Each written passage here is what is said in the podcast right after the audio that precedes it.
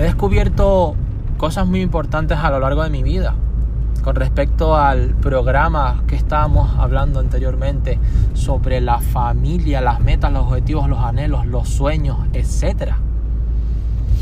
Y es que hay personas que verdaderamente se dedican a ciertas cosas en la vida, creen que han encontrado su propósito, pero terminan trabajando o ocupando su vida en cosas que fueron obligadas porque el abuelo era doctor, el padre era doctor y el hijo tiene que ser obligatoriamente doctor.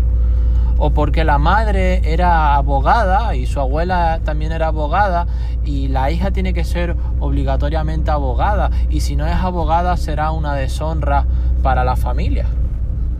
Entonces, es muy importante entender tus sueños porque quizás estés en el propósito equivocado. Hay personas que no es que no sepan desarrollar su tarea. Cuando hablamos de empresa o cuando mm, a una de las gran parte de mi vida el desarrollo en departamentos, cuando cambias a, ciertas personas de puesto en los diferentes departamentos, ya sea marketing, publicidad, desarrollo gráfico, por poner un ejemplo, o comercial, ventas, logística, distribución, etcétera, y los cambias, simplemente la productividad aumenta. ¿Y por qué? Porque estas personas estaban desempeñando un rol, un papel en el que verdaderamente, por mucha profesionalidad que tuvieran o tuviesen, no se sentían cómodas ahí empezaron aprendiendo por ahí, pero ese no era su porqué, ese no era su propósito.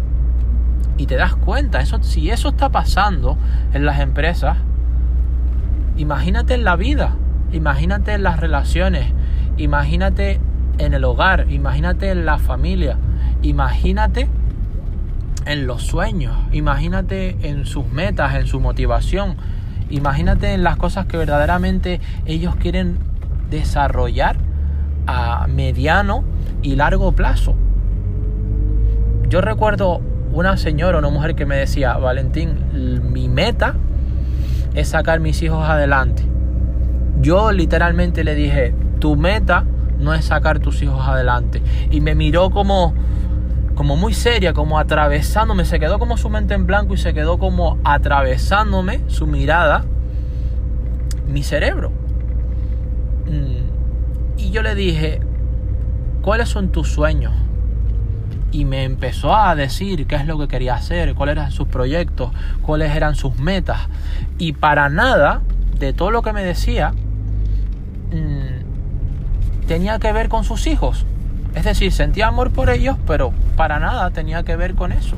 Porque me hablaba de una tienda, me hablaba de que quería montar un proyecto, de que quería hacer eh, tejidos, de que le encantaba el textil, de que le encantaba la ropa.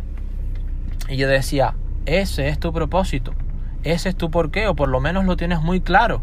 Y decía Valentín, pero mis hijos, pero y la economía, digo, crece tú, aprende tú, desarrollate tú crea tu abundancia y si tú creas abundancia, tus hijos, tus hijas también van a estar bien.